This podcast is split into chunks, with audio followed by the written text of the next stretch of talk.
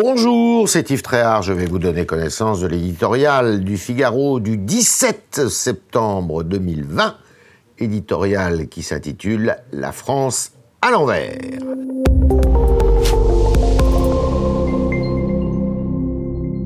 La France est-elle encore un État de droit? La chronique des faits divers montre que l'ordre républicain a bien du mal à s'imposer. La culture de l'excuse est souvent la meilleure alliée des fauteurs de troubles. L'affaire des squatteurs de Théoul-sur-Mer est à ce titre exemplaire. Si ubuesque qu'elle paraisse, elle révèle surtout le désordre intellectuel qui préside depuis plusieurs années à la fabrication de la loi. Avec Henri Caloustian et son épouse, jeunes retraités qui n'avaient plus que leurs yeux pour pleurer, les Français, interloqués, ont découvert l'impensable.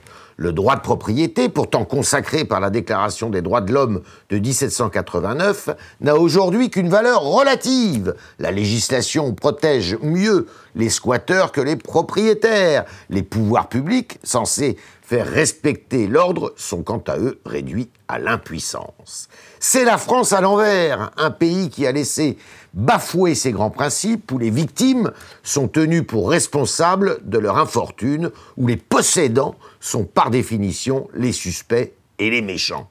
Un pays déformé par des années de laisser-faire, un pays où le législateur a cédé aux discours proférés par des idéologues de tout poil, activistes du squat organisé, zadistes, militants des causes minoritaires.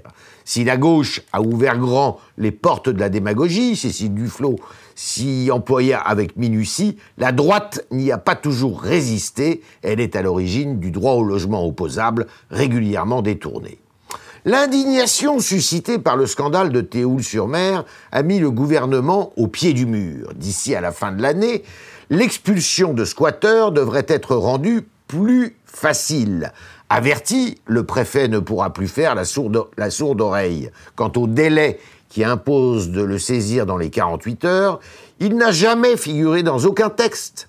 Il est utile de le rappeler. Lorsque la loi est incohérente, injuste, la tentation est forte de se faire justice soi-même. C'est alors le début de l'anarchie. Il est urgent de remettre les pendules à l'heure et la France dans le droit chemin.